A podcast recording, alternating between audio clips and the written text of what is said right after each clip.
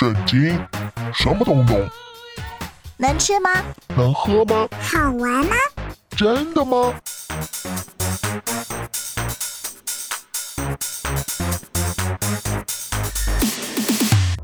圣经鸡尾酒，干杯！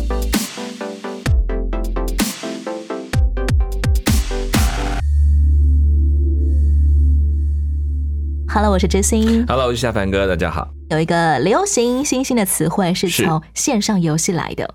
当你打电玩练功升级，如果出了什么哎点数错误啊，是或者你所被配给的角色素质太差了，没错，而且嗯无法靠任何游戏提供的机制或操作技术来弥补你的劣势的时候，是通常玩家就会选择删除这个角色，没错。重来一次，没错。重新创一个新的角色，重新练功。所以这个流行语叫做。砍掉重练，哈哈哈哈，有点像我们现在说的 GG 了，你 game over 了，所以哎，重来一次吧。再来玩一遍。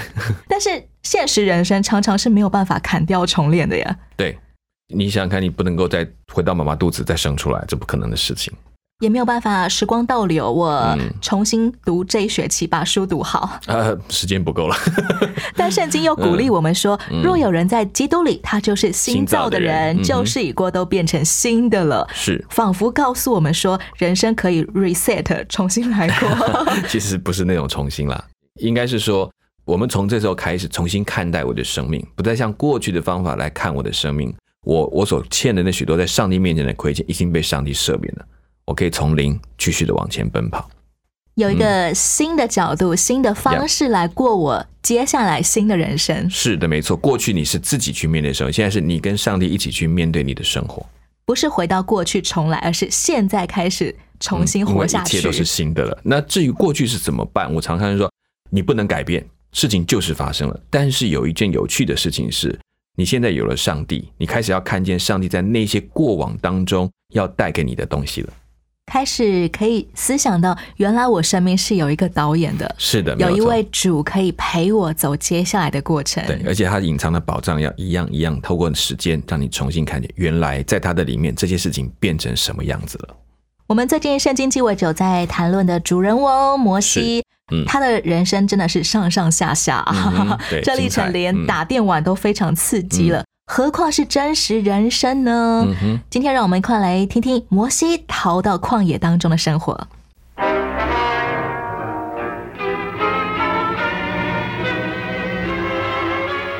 当摩西逃出王宫的时候，并不很清楚要往哪儿去，他只知道要远远的离开法老的势力范围。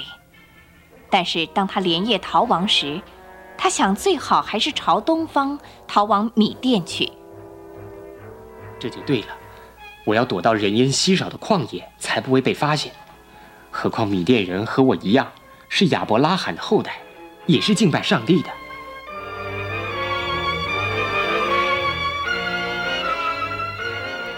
在沙漠边界上，他卖了马，因为马已经用不着了。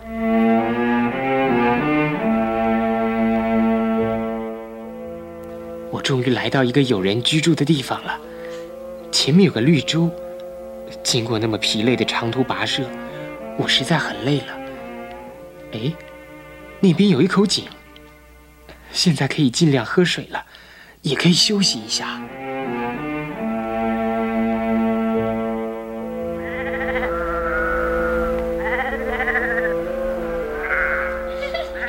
哎呀好高兴啊！快到嘞！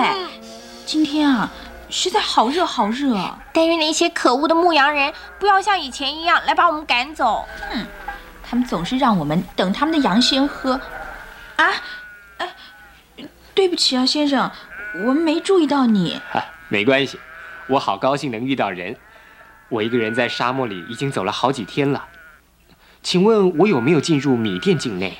没错，先生，这是米店。我叫希波拉，这都是我的妹妹们。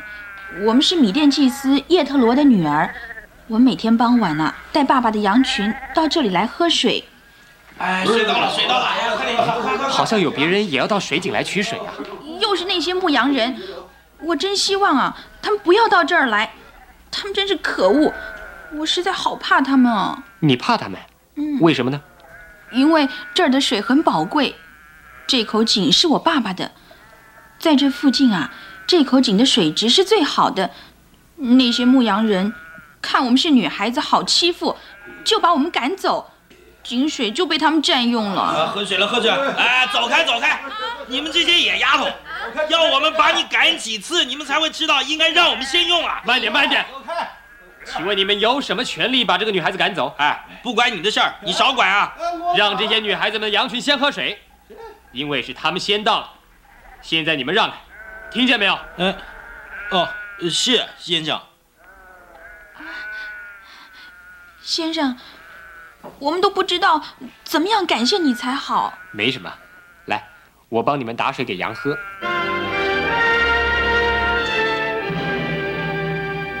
哎，你们今天回来的很早啊，今天为什么这么快就收工了？爸，水井旁边啊，有个人衣服穿的好整齐哦，像个埃及的王子。哦，爸，他好帅哦。是个王子。哎呀，不管了啦，他救了我们，他帮我们啊把那些坏牧羊人赶走了，他还帮我们打水给羊喝呢。快快去，希波拉，和你妹妹一块儿去，到井边请她到我们家来休息吃饭。就这样，摩西遇见了米甸祭司。祭司为了报答摩西协助他女儿，就邀请他留下做牧羊人，和他们住在一起。摩西留在米甸替祭司看羊，祭司慢慢看出希波拉和摩西相爱，就把女儿嫁给了他。希波拉也渐渐知道丈夫的来历和往事。你从前跟现在的环境，真有天地之别。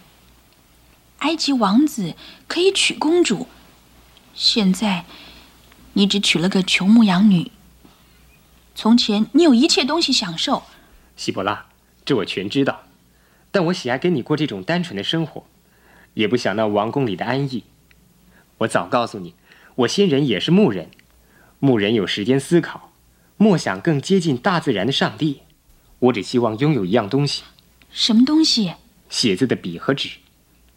我在埃及已开始把自己头脑里所想的写在水草纸上，可惜因逃命全丢了。你在这里也可以写啊，可以写在特制的羊皮卷上。我爸爸可以教你。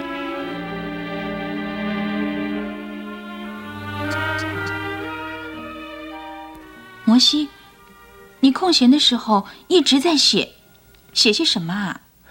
我们的世界和人类的历史。哦，那一定是很长很长的一本书喽。你给它定什么书名呢？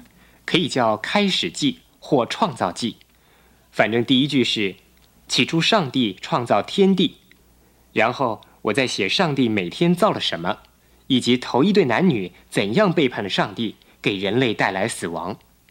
我还要记录洪水、巴别塔和人口大分散，并记录家谱，那是从亚当始祖以来每个人的名字。摩西，很少有人知道这些，你写出来会有很多人看它哦，而且在你百年之后，人们还可以读它。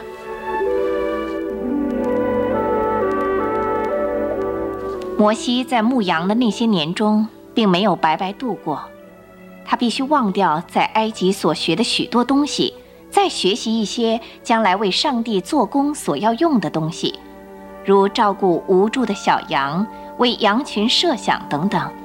最重要的是要学习忍耐和爱心。希伯拉，嗯你说的那件事是真的吗？是真的，我有喜了，我们要有孩子了。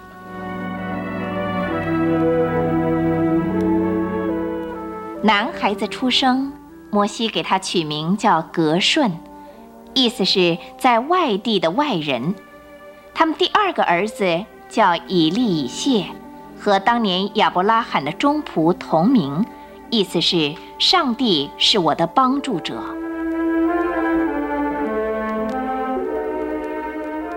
摩西已经在米甸住了四十年。一天，埃及商人的骆驼队停下来卖东西。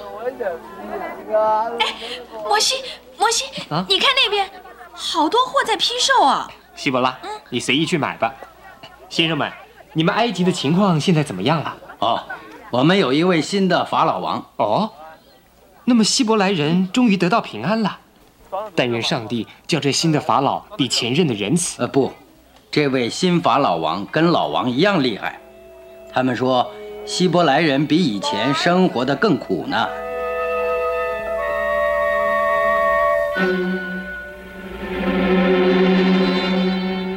摩西他原本是住在埃及的希伯来人，现在必须要逃往埃及的东南方米甸人所居住的旷野。是米甸人是什么族群呢？米甸人是游牧民族，而且有很多族，也就是说，米甸人不是只有单一一个族群。比如说，他这个摩西逃到的范围就是某一个米甸人的族群所居住的地方，就这样子。所以，也有些米甸人后来是跟以色列人为敌的，所以这是不太一样的模式。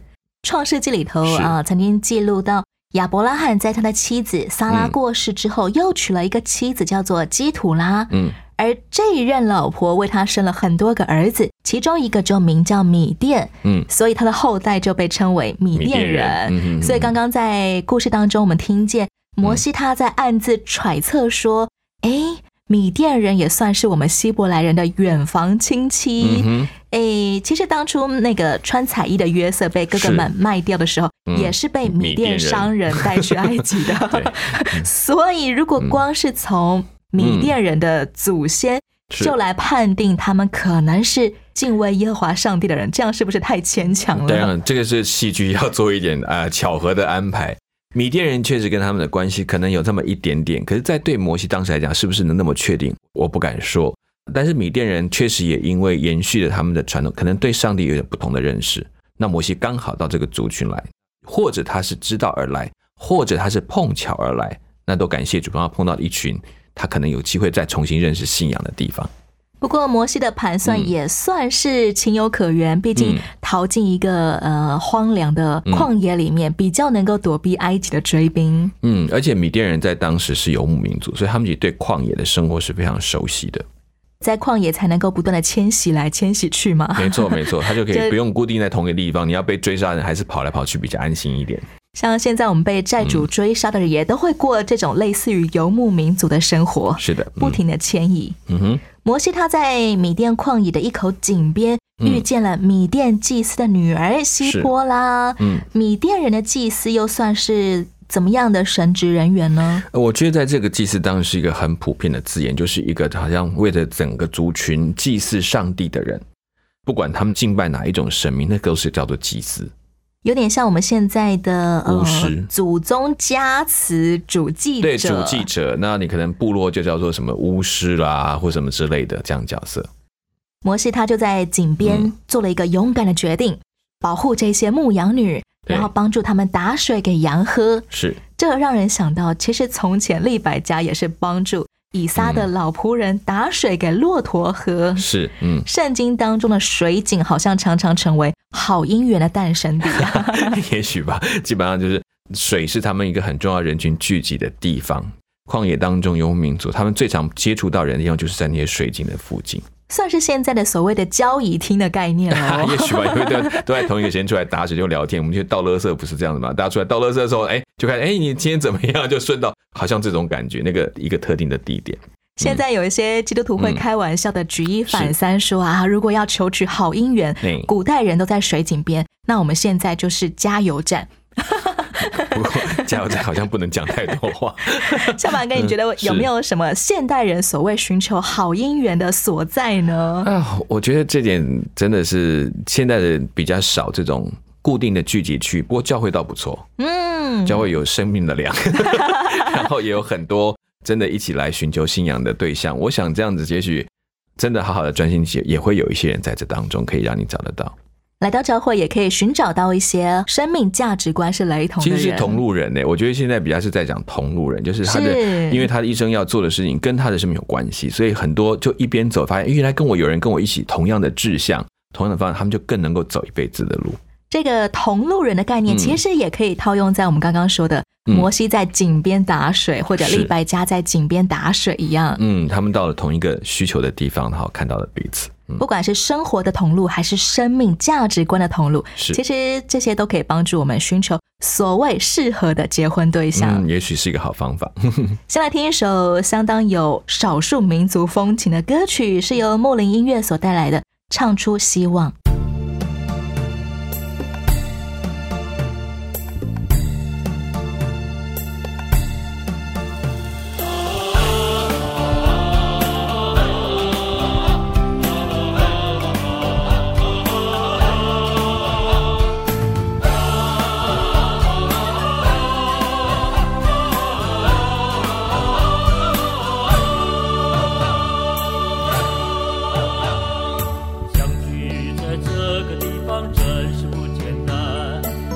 少个秋年累月，今天还能再见面。经过了千里迢迢，渡过了万重山，熬过了百般思念，再次相互勉励。嘿呀啦嘿呀，嘿呀啦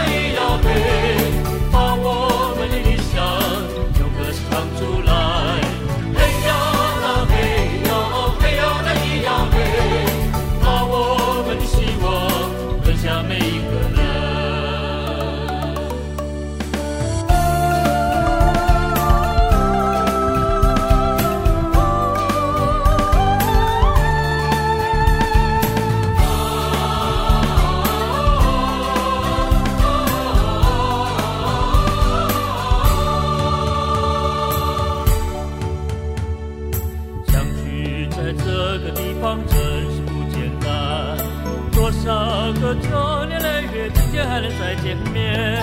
经过了千里迢迢，走过了万重山，熬过了百般试炼，再次相互勉励。嘿呀啦嘿呀，嘿呀啦咿呀嘿，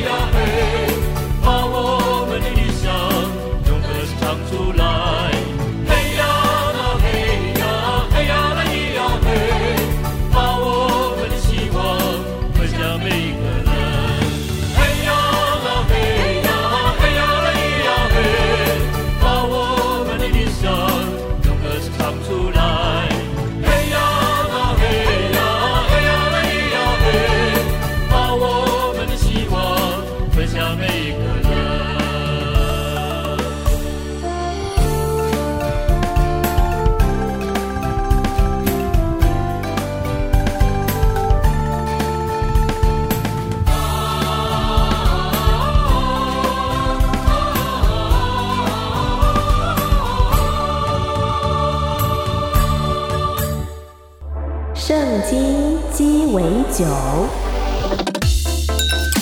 干杯！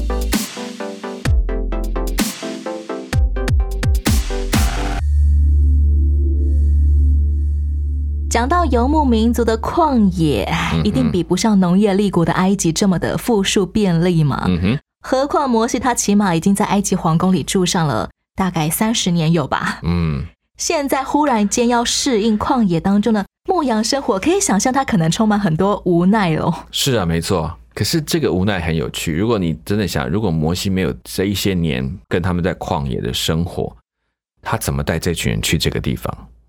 怎么样领这些没错住在富庶埃及的人，可以开始过着旷野生活？对，哪里到底可以扎营？哪里会有水？哪里会有可以适合说话的地方？我不觉得，如果他没有这么多年在这个旷野走上这一趟，他真的不知道。很难想象要怎么样去调试心情啊。如果我们的人生当中嗯遭遇这种不得不忽然间降低我的生活水平，可能一百度好了，嗯哼哼哼。怎么样去甘之如饴来调整自己的心态呢？我我怀疑他有没有甘之如饴，我觉得他就是有一种觉悟，好吧，就是这样了，然后慢慢的就甘愿过这样的生活，然后慢慢体会他必须学习怎么样带这群羊能够在放牧在这个地区，所以他必须学习，学习到家，他可能就不再想这些事情，他甚至放弃了自己的某一个程度，他真的会想到说这段时间是值得，我觉得要在后来，一直等到他领受上帝给他的一个新的呼召之后，他才搞清楚，哇哈，还好我这边跑了这几十年，我们从故事当中听见摩西他足足在米甸的旷野生活了四十年，没错，这四十年当中可能都只有。好啦，我不得不，我甘愿了，我愿意，就这样吧。那才能对那那个地区了若指掌。不过，我们从他给两个儿子取的名字，仿佛可以看出一些些他的心境变化。对，没错。摩西的第一个儿子被取名叫格顺，意思是寄居外人的意思。嗯，到了第二个儿子的时候，他给儿子取名为以利以谢，是上帝是我的帮助者。嗯，摩西好像也从接受现实处境，一直到能够感谢上帝帮助他了。嗯，其实到那个年，他也就有有点豁达，哈，就这样。那那至少我的命就存留了，我也这边有成家立业了。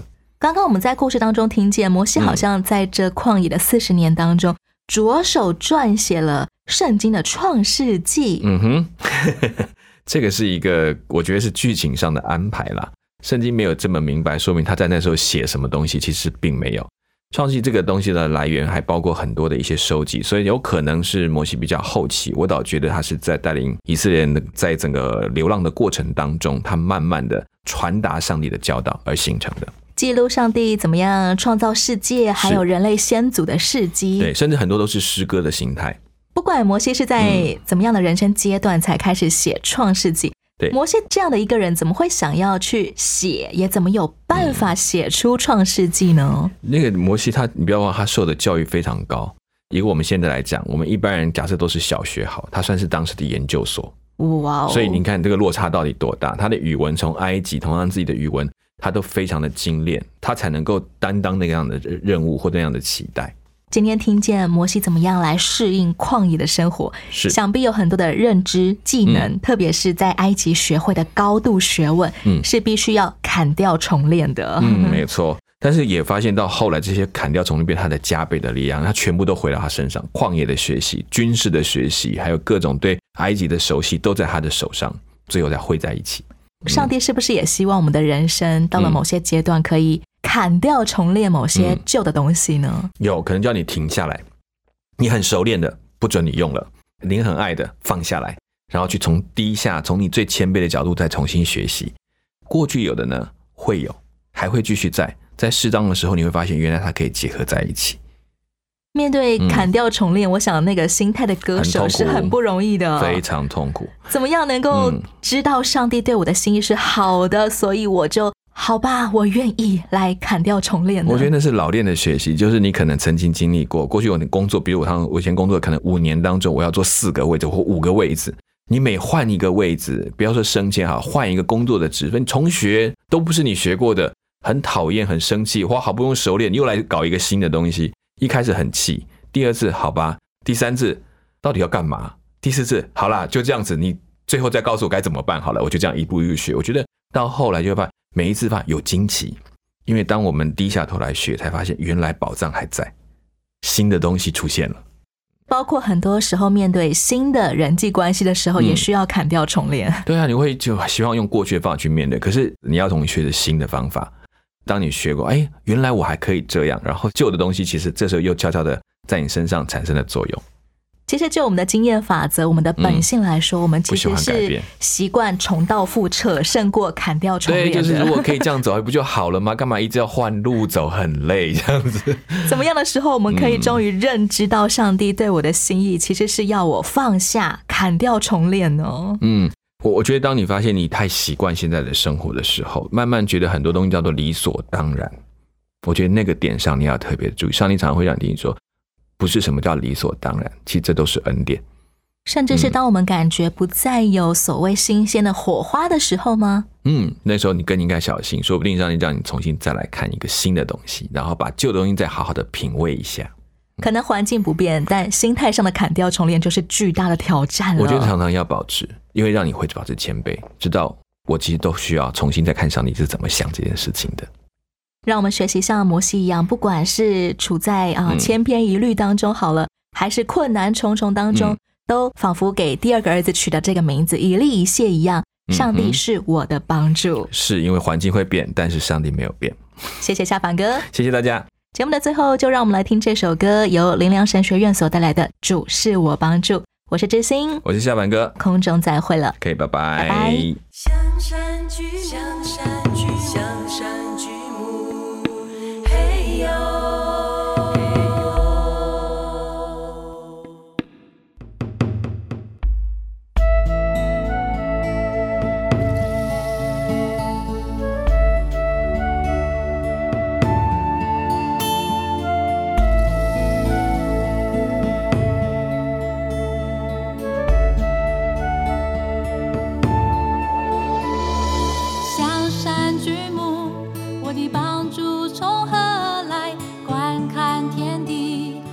帮助从神而来。香山巨木，我的帮助从何